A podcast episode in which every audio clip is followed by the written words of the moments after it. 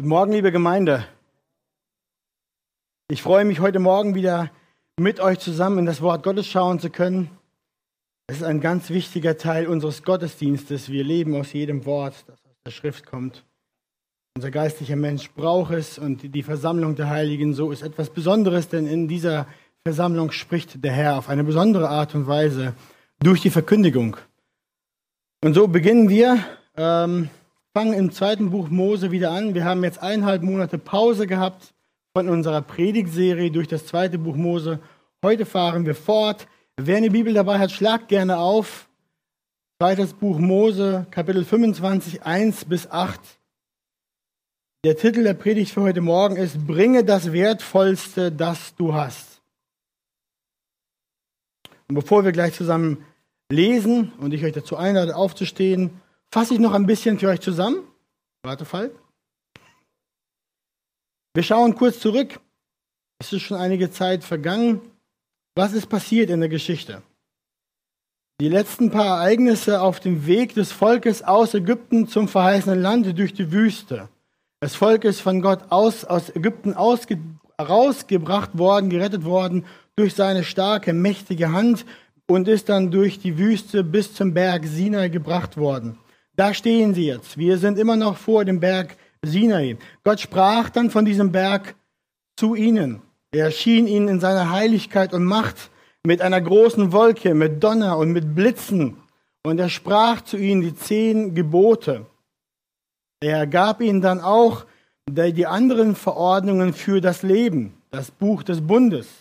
Dann schloss er den Bund mit seinem Volk. Dazu nahm Mose Blut von Opfertieren und besprengte damit das Volk. Damit, dadurch wurde bestätigt, dass das Volk jetzt in einen Bund eingetreten ist mit Gott, dass die Verantwortung für die Einhaltung der Gebote des Bundes auf ihnen lag, dass sie jetzt im Gehorsam Gott folgen sollten. Das war ein, ein Bund, in das Volk eingetreten war, mit Gott auf Leben und auf Tod. Dann lesen wir, erinnert euch, gingen 72 Männer auf den Berg, nachdem der Bund geschlossen wurde, in die Gegenwart Gottes und sahen dort eine Erscheinung von ihm. Erinnert euch, der Boden wurde beschrieben, seine Füße wurden beschrieben. Gott erlaubte es diesen Männern in seiner Gegenwart zur Feier und zum Vollzug des Bundes vor ihm zu essen und zu trinken. Dann lud er Mose ein, noch weiter höher auf den Berg zu steigen. Und Mose blieb dort 40 Tage und 40 Nächte mit Gott. Gott versorgte ihn und gab ihm dann die weiteren Anweisungen für die Stiftshütte, den Priesterdienst, Opferdienst etc. Und jetzt kommen wir zu Kapitel 25. Und jetzt können wir zusammen lesen. Wer die Kraft dazu hat, mag gerne aufstehen. Wir lesen die ersten acht Verse.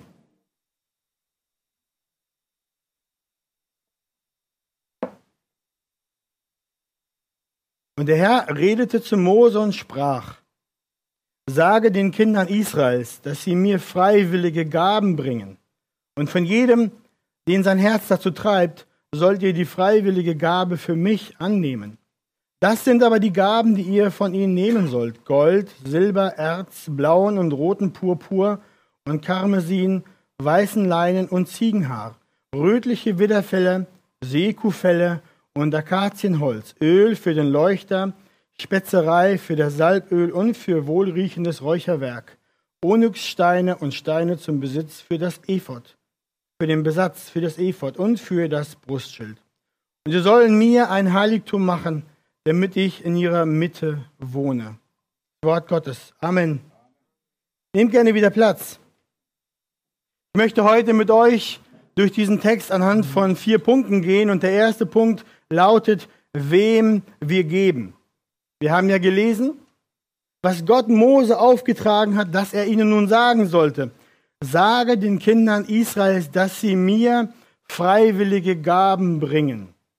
Gott wollte, dass sein Volk ihm Gaben bringt. Die Gaben waren nicht für Mose, die waren nicht für Aaron.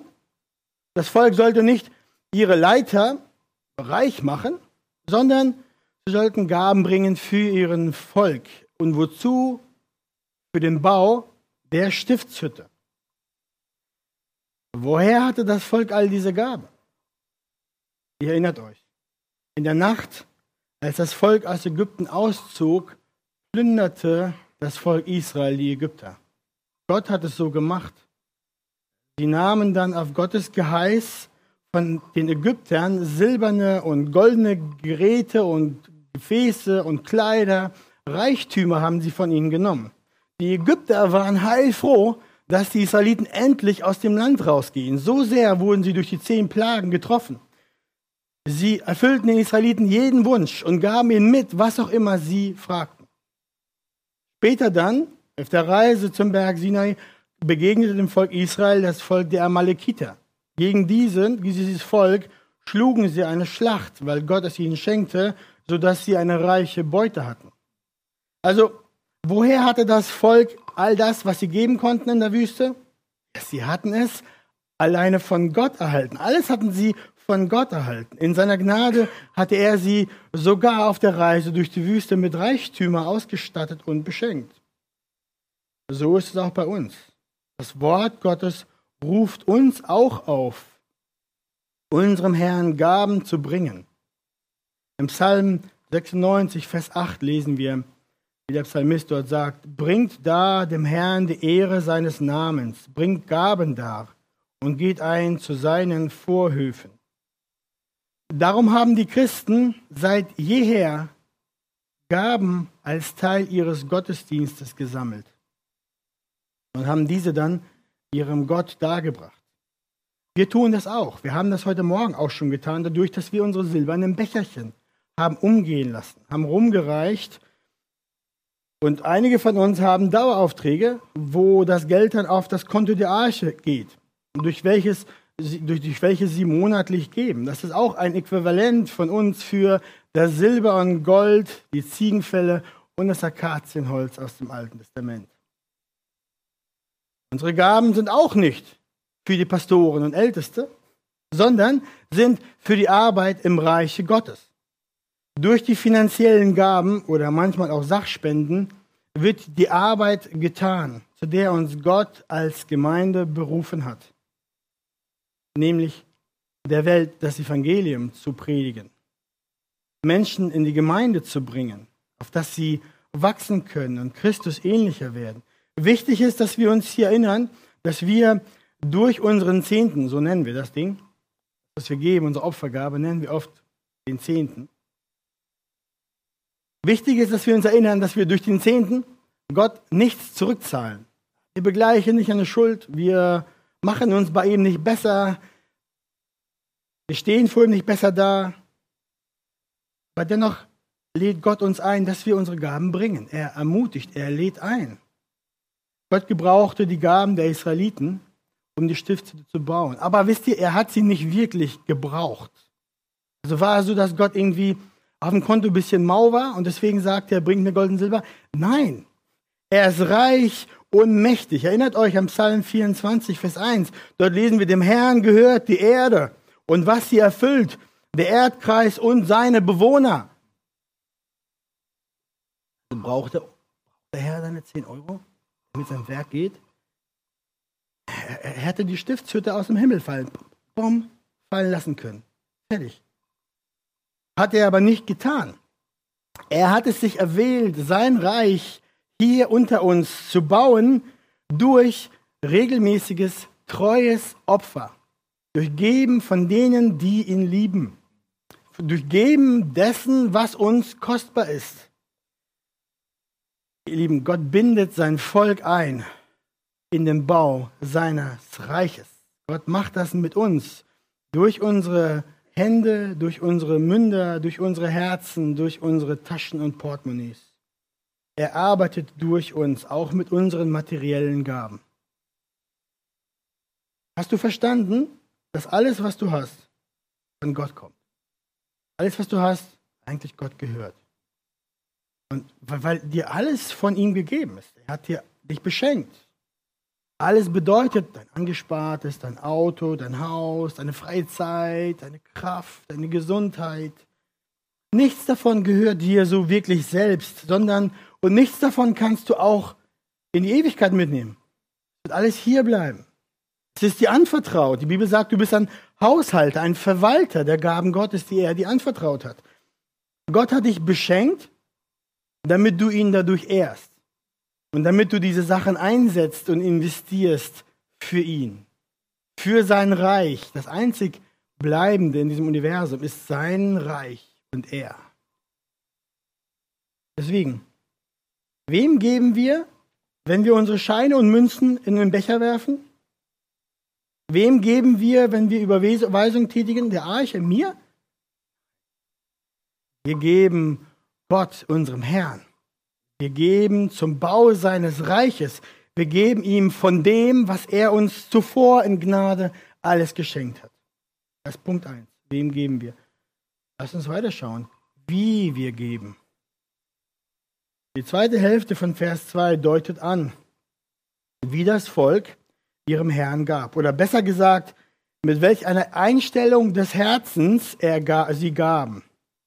Und mit welcher Einstellung des Herzens das Volk gab, von welchen dann Mose von diesen Leuten dann die Gaben annehmen sollten. Schaut mal, da wir lesen, sage den Kindern Israels, dass sie mir freiwillige Gaben bringen. Und von jedem, den sein Herz dazu treibt, sollt ihr die freiwillige Gabe für mich annehmen. Die Gaben, die die Israeliten ihrem Herrn bringen sollten, die sollten von Herzen kommen. Die sollten freiwillig sein.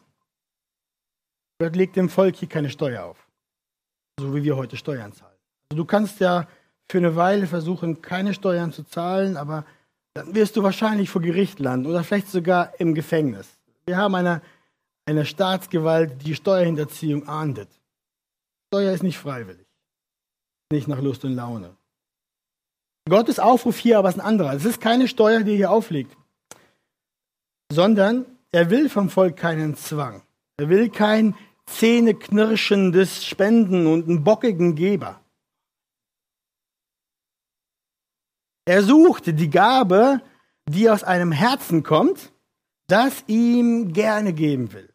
Weil er sucht einen Geber, der mit Freuden gibt, für den es ein Vergnügen ist, nach Möglichkeit und über, über die Maßen auch zu geben.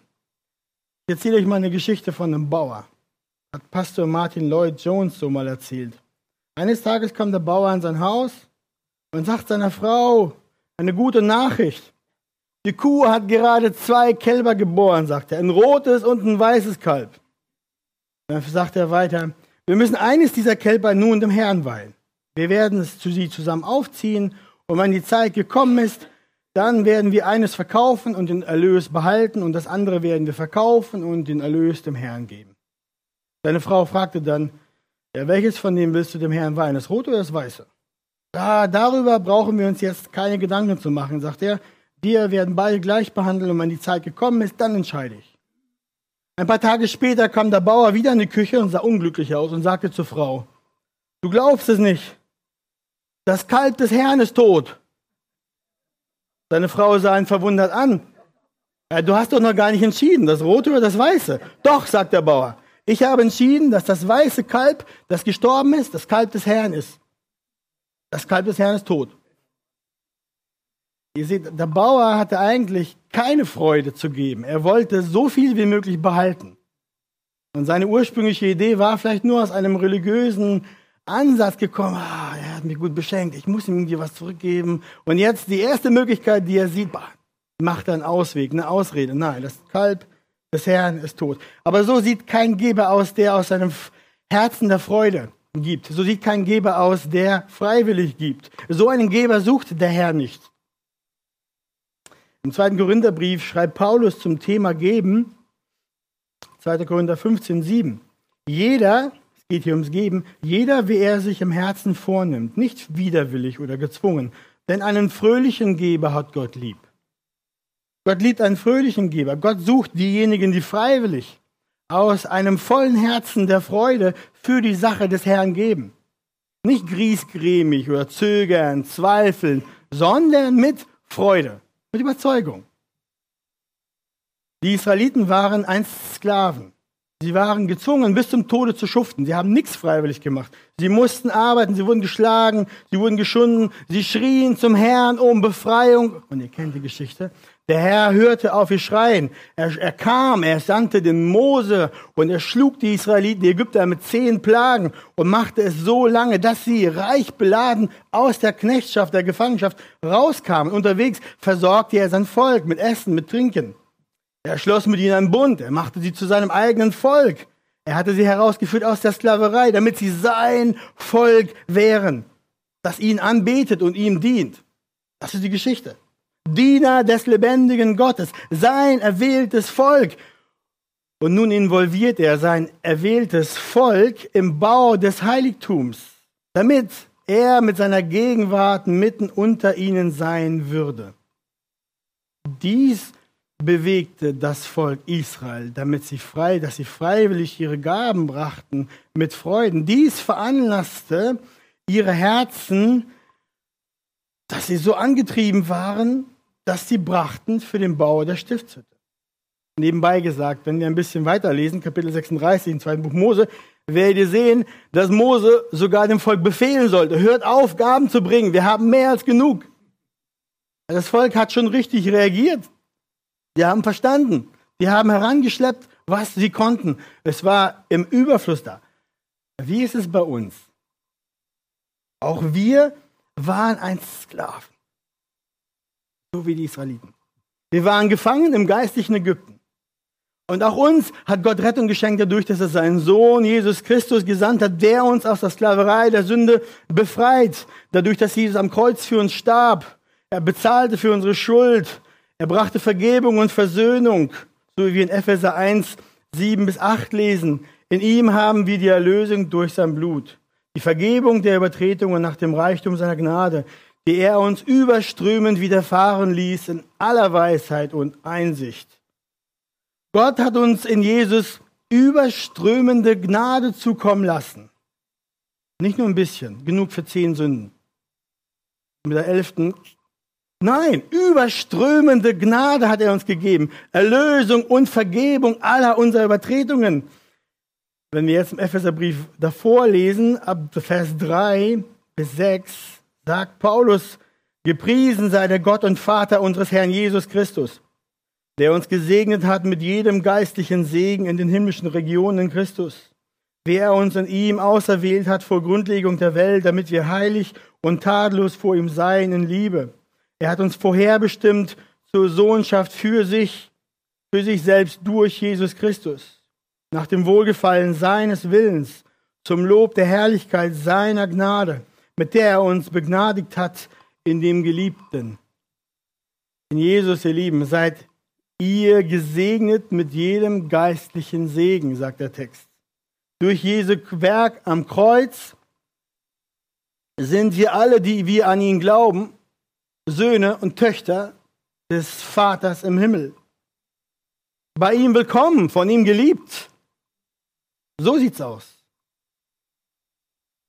Und durch Jesus ist es möglich, dass wir, Epheser 3, Vers 6, Miterben und mit zum Leib gehörige und Mitteilhaber seiner Verheißungen sind in Christus durch das Evangelium. Das sollte unser Herz dankbar machen.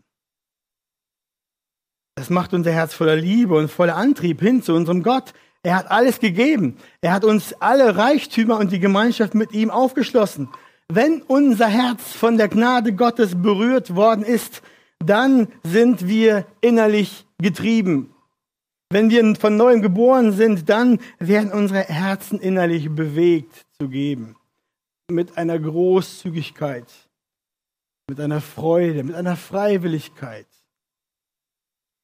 Sehen wir hier den Zusammenhang zwischen unserer Gnadenerrettung aus unserem Ägypten der Sünde und dem Aufruf des Herrn, uns am Bau seines Reiches zu beteiligen. Hängt zusammen. Lass dein Herz heute an dieser Stelle korrigieren, wenn nötig, sodass du ein Geber wirst, der aus Freude gibt, aus Dankbarkeit gibt, aus dem richtigen Verständnis gibt. Verständnis ist nicht, wir geben, weil wir das halt so tun und weil es dazugehört und weil dann irgendwie die Kirche nicht mehr funktioniert, pleite sind. Das sind menschliche Gedankengänge. Aber primär geht unser Herz an unser, an unser, geht unser Herr an unser Herz ran weil er uns errettet und erkauft und erlöst hat und wir es ihm gehören. Wenn wir uns diese geistlichen Wahrheiten bewusst machen vor Augen, kommt ein Herzschlag in uns auf der Dankbarkeit und der Anbetung. Veränderte Herzen.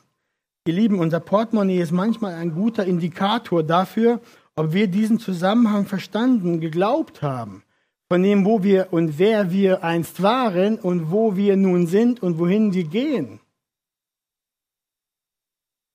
Selbst wenn wir nur zwei Cent bringen, ja, so wie die Witwe, die im Opferkasten am Tempel was reinwarf, die zwei Schärflein, von denen ihr, Jesus hat das beobachtet, da geht es dem Herrn immer erst um das Herz, dass wir kommen und bringen alles, was wir können. Und das hat Jesus hat das bei der Witwe gelobt. Er hat nicht viel eingeworfen. Ganz wenig, aber es war alles. Vertraut. Darum, wie geben wir? Einem veränderten Herzen. Dankbarkeit und Freude. Und Punkt 3, was wir geben. Schaut mal in den Versen 3 bis 7, was sagt Gott den Israeliten, dass sie jetzt mitbringen sollen? Wir lesen, das sind aber die Gaben, die ihr von ihnen annehmen sollt.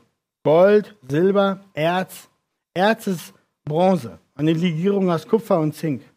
Dann blauen und roten Purpur und Karmesin, Karmesin sind wahrscheinlich gefärbte Garne, die die Frauen gesponnen haben und die später dann zu bunten Teppichbahnen geknüpft wurden für die Stiftshütte, als Rohmaterial für die Teppiche.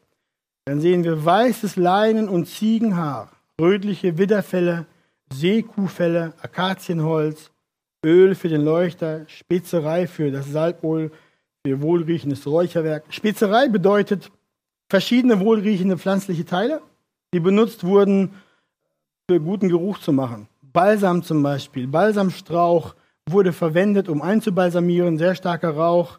Diese pflanzlichen Teile, die wurden für den Opferdienst, zum Räucherwerk etc. verwendet. Wir sehen hier Onyxsteine und Steine zum Besatz für das Ephod. Das Ephod ist ein kunstvoll besetztes Schulterkleid, das die Priester trugen. Und das Brustschild war dieses Schild mit den zwölf verschiedenen Steinen, das der hohe Priester trug.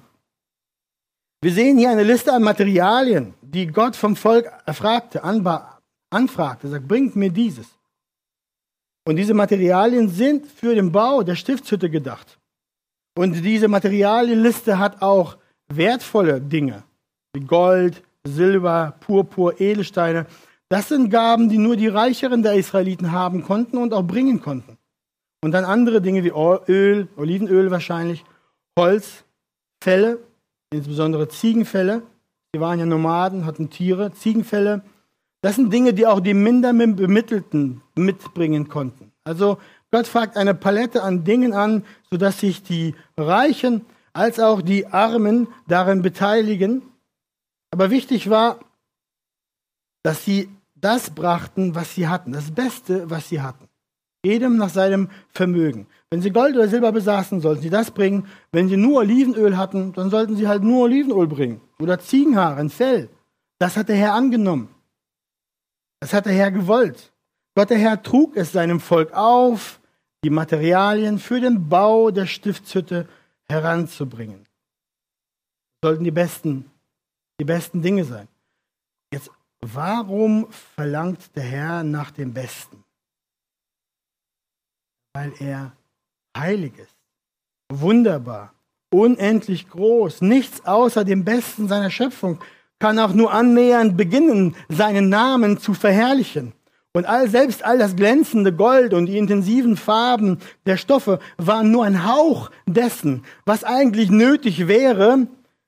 Ja, das gesamte Universum ist nur ein kleiner Abglanz seiner Herrlichkeit und Größe, was eigentlich nötig wäre, um ihn zu verherrlichen. Darum ist es überhaupt nicht verwunderlich, dass Gott nach dem Besten fragt. Das sehen wir im Opferdienst auch. Ein makelloses Lamm.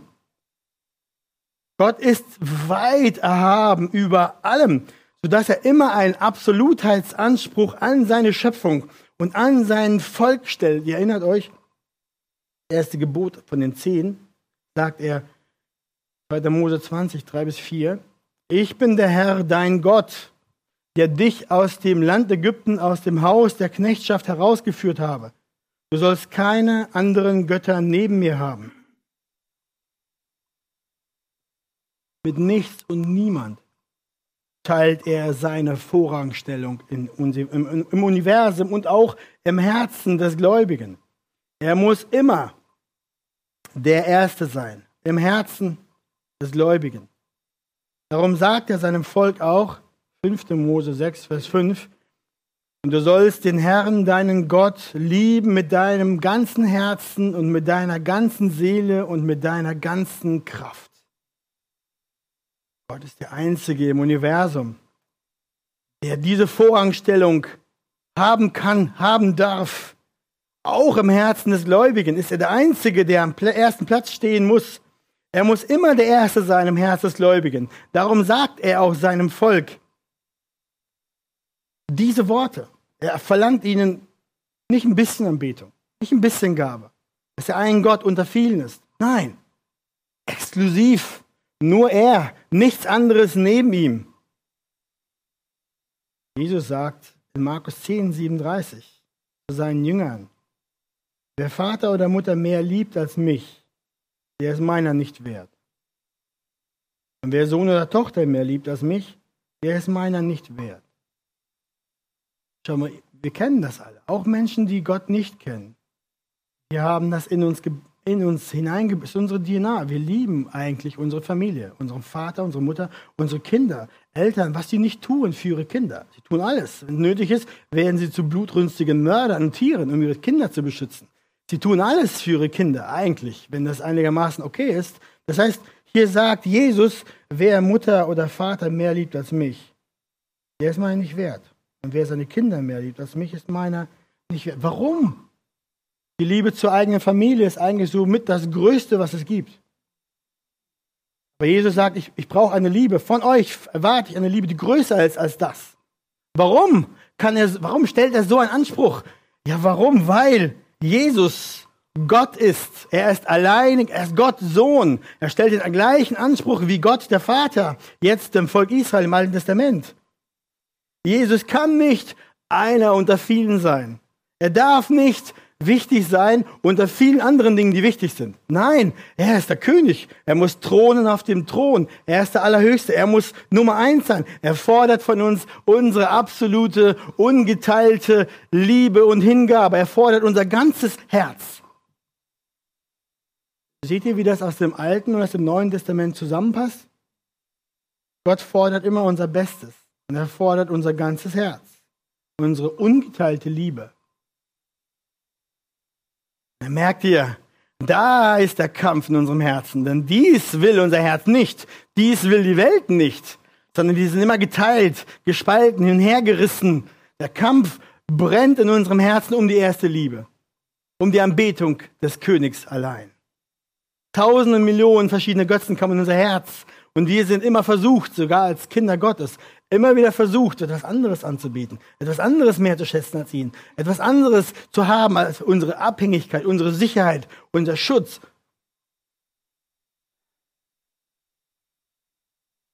Also was geben wir?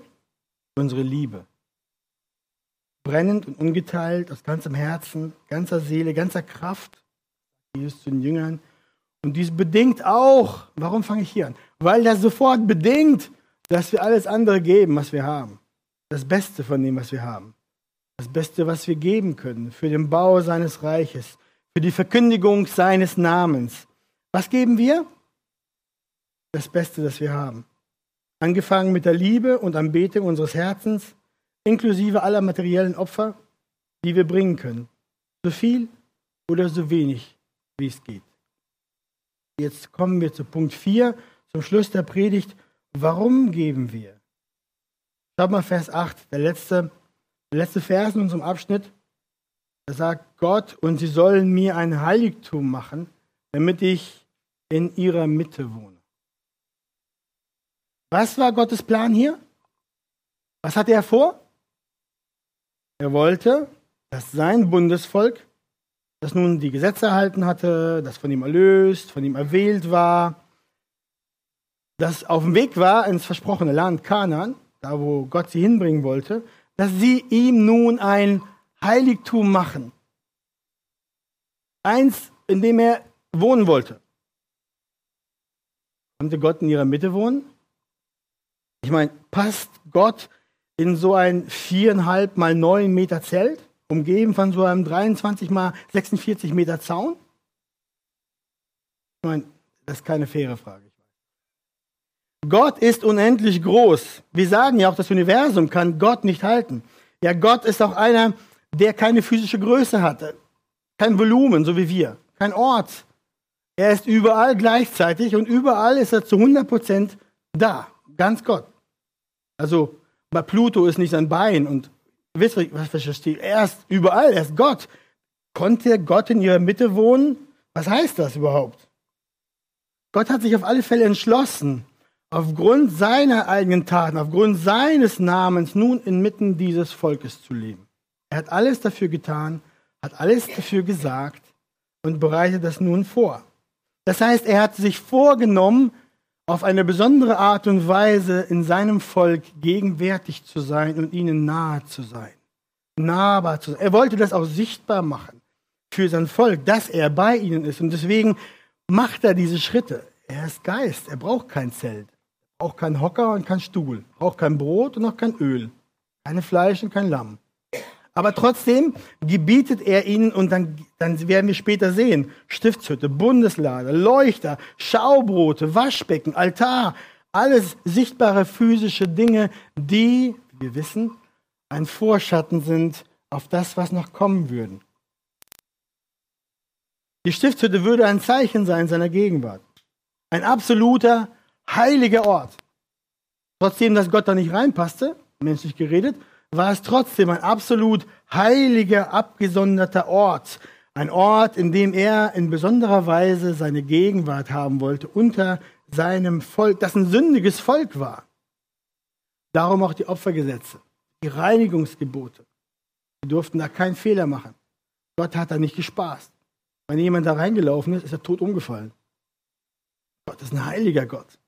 Er lässt mit sich nicht spaßen. Er ist nicht leicht nahbar große Vorsorge haben die getan beim Aufbau, beim Abbau, das alles reinzuhalten, alles ganz genau nach seinem Wort zu befolgen.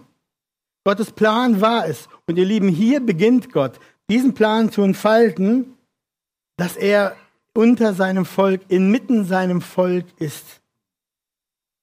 Schaut mal die Worte von Hesekiel 37. Hier, hier sagt Gott durch Hesekiel, durch den Propheten Hesekiel dem Volk etwas voraus. Und ihr müsst wissen, Gott sagt das jetzt an einer Stelle 597 vor Christus. Das Volk ist jetzt im Exil bei den Babyloniern. Warum? Ja, weil sie gesündigt haben, weil sie Götzen angebetet haben. Gott hat sie rausgeworfen aus dem Land. Sie sind nicht mehr in dem Land, im verheißenen Land. Nicht mehr, wo die Stiftshütte war. Weg. Und jetzt kommt Gott und sagt ihnen, ich will mein Heiligtum auf ewig in ihre Mitte stellen. Meine Wohnung wird bei ihnen sein und ich will ihr Gott sein und sie sollen mein Volk sein. Merkt euch das. Ich will ihr Gott sein, soll mein Volk sein. Es kommt immer wieder durch die Schrift hindurch bis zur Offenbarung. Die Stiftshütte hier mit Mose ist ein Vorschatten auf die Zeit, in der Gott wirklich bei seinem Volk wohnt. Auf die intimste und naheste Art und Weise. Im Johannesevangelium lesen wir, und das Wort, Johannes 1, 14, und das Wort wurde Fleisch und wohnte unter uns. Und wir sahen seine Herrlichkeit, eine Herrlichkeit als des Eingeborenen vom Vater, voller Gnade und Wahrheit. Von wem spricht Johannes hier? Wer ist das Wort? Ja, wer wurde Fleisch? Jesus, der Sohn Gottes. Gott selbst wurde Fleisch. Gott der Sohn kam herab aus der Höhe auf die Erde, wurde Mensch, um die Verlorenen zu retten, um die, die unter dem Fluch sind und unter dem kommenden Gericht sind, zu retten und sich ein Volk für alle Zeit zu befreien. Ich will ihr Gott sein. Sie werden mein Volk sein. Hier geschieht das. Das Volk Israel, die Stiftshütte. Das war der Anfang. Die Reise ging los. Der Vorschatten. Noch etwas Interessantes. In Johannes benutzt äh, ist das griechische Wort für wohnen, lautet wortwörtlich übersetzt zeltete. Wie das Zelt der Zusammenkunft, die Stiftshütte. Man könnte auch sagen, Jesus wurde Mensch und stiftshüttete unter uns. Ja, das gibt schon eine Andeutung darüber, wer Jesus ist. Er ist die Stiftshütte. Er ist der Tempel. Er ist die, die Erfüllung des alttestamentlichen Bildes der Stiftshütte und des Tempels. Er wohnte mitten unter den Verlorenen. Er machte sich ein Volk. Durch sein Leben, sein Opfer, sein am Kreuz, durch der Verstehung machte er es möglich, sodass auf einmal ein Volk entsteht, das ein neues Herz hat. Das, das rein ist durch sein Werk, nicht durch Einhalten von Geboten, weil es hat nicht funktioniert. Gott wusste das auch. Der Messias musste kommen. Sein Opfer musste her. Danach machte er sich ein Volk nach seinem Herzen. Und wenn wir dann weiterschauen in die Offenbarung, dann werden wir sehen, dass am Ende der Zeiten, wenn die Geschichte der Rettung zu Ende ist, Jesus, das Lamm Gottes, der Tempel ist. Offenbarung 21 sehen wir es. Gott ist mitten unter ihnen und Jesus ist der Tempel. Da ist kein Gebäude mehr da. Gott inmitten seines Volkes für alle Ewigkeit, gegenwärtig, in ewigem Frieden und Freude. Aber unser Thema war ja geben. Warum geben wir? Weil Gott, der Herr, aus seiner Barmherzigkeit und Gnade heraus nahe gekommen ist und inmitten seines Volkes.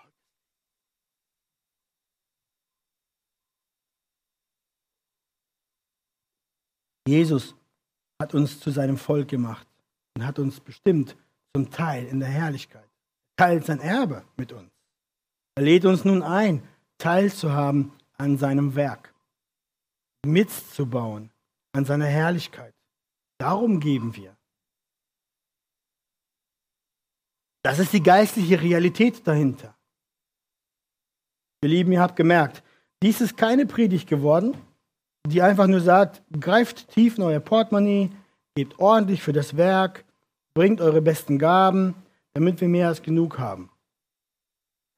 Ja, ich will euch ermutigen. Ich will euch ermutigen, für die Arche zu geben, großzügig zu geben, zu spenden, was das Zeug hält. Ich meine, das ist eine Investition eurer materiellen Güter, die vergehen, hinein in die Ewigkeit, die bleibt. Das ist clever. Aber ich möchte, dass wir erneut heute Morgen sehen, der Grund dafür, dass wir Gott geben, ist nicht, weil ich es euch sage, sondern es ist, mit, wir geben mit Freuden von ganzem Herzen, wir, wir sind bereit, unser Bestes zu bringen. Wir sind bereit zu teilen. Aus einem Herzen der tiefen Liebe und der Dankbarkeit, weil Jesus Christus gekommen ist und uns erlöst hat, weil er uns zu seinem Volk gemacht hat, weil er unser Gott ist, der mitten unter uns ist, weil er uns errettet hat für alle Ewigkeit. Das ist das unbeschreibliche Werk der Gnade, großes Werk seiner Gnade, dass er seine gefallene Schöpfung nicht einfach wegschmeißt, sondern kommt und sie errettet dadurch, dass er selbst für sie bezahlt, alles erfüllt, sein Leben gibt, sein Blut aufopfert und sie errettet. Der Schöpfer der Dinge ist gekommen, um sein Reich zu bauen, um uns zu retten, damit wir endlich, endlich wahres Leben haben können. Darum, zum Schluss, wenn du ein Kind Gottes bist, höre heute den Aufruf Gib dein Ein und alles. Für ihn. Setze dein Leben ein, auch dein Geld, Haus und Hof. Tu das, wohin der Herr dich führt und was er von dir verlangt und dich bittet. Setze das ein. Du kannst eh nichts behalten. Vergeht, Rotten, Rost und Motten werden es fressen. Er ist herrlich, er ist kostbar, er ist der größte Schatz. Ihr kennt mein Lieblingsgleichnis wo der eine im Feld den verborgenen Schatz findet und merkt, wie kostbar er ist. Und dann hingeht und ach, alles verkauft, um dieses Ding, um diesen Schatz zu bekommen. So sind wir Christen. Wenn wir Christus und seinen Wert gesehen haben, erkannt haben, dann sind wir bereit, alles hinzugeben. Dann ist alles andere nichts mehr wert, nicht mehr so viel wert, nicht so viel wert. Er ist besser. Er ist kostbarer. Deswegen, Kind Gottes, ich rufe dich auf. Heute Morgen erneut. Er ist herrlich. Und er ist kostbar. Bei ihm zu sein ist mehr wert als alles dieser Welt. Darum diene ihm mit dem, was er dir anvertraut hat. Und du, Freund, wenn du heute Morgen hier bist und du weißt, dass Jesus nicht dein Herr und nicht dein Retter ist, du brauchst ihn. Ohne ihn gehst du verloren. Und wenn du errettet werden willst, sodass er dein König und dein Schatz wird, dein Heiland, dein Retter, dann höre heute Morgen auf meine Worte. Laufe zu ihm und bekenne deine Schuld. Beuge dich vor ihm und er wird dich erlösen. Dann wirst du errettet. Du brauchst ihn und ohne ihn geht es nicht. Und damit du dann auch bringen kannst, was das Wertvollste ist, musst du kommen und dich zuerst beugen vor ihm und dein Herz geben. Bitte noch zum Schluss. Heiland Jesus Christus, danke, dass du uns in deiner Gnade und in deiner Liebe einlädst, teilzuhaben an deinem Bau. Du könntest alles ohne uns und du brauchst uns nicht. Aber du hast uns lieb, du hast uns errettet, du hast uns erlöst durch dein, durch dein Leben, durch dein Blut. Du hast dich hingegeben für uns. Deine Liebe ist unglaublich groß, dein Gehorsam zum Vater. Ja, Vater, es war dein Plan, uns so zu retten. Es war dein Plan, dass du dir ein Volk machst, inmitten dessen du wohnen kannst. Und das hast du getan durch Jesus Christus. Wir preisen dich dafür heute erneut. Und unser Herz ist nun getrieben durch die Liebe, die in uns aufwacht, alles zu geben, was wir haben. Dich anzubeten mit unserem Wort, mit unseren Taten, mit unserem Portemonnaie, mit unserem Auto, mit unserem Haus, mit unserer Kraft. Herr, aber all das ist nicht genug, um dich recht anzubeten. Führe unsere Herzen so, dass wir fröhliche Geber sind, freiwillig geben, gerne geben, wissend, dass wir teilhaben dürfen an deinem Reich, an deinem Plan. Danke, Herr Jesus, dafür. Führe heute Menschen zur Errettung, dass sie merken, dass sie dich brauchen. Amen.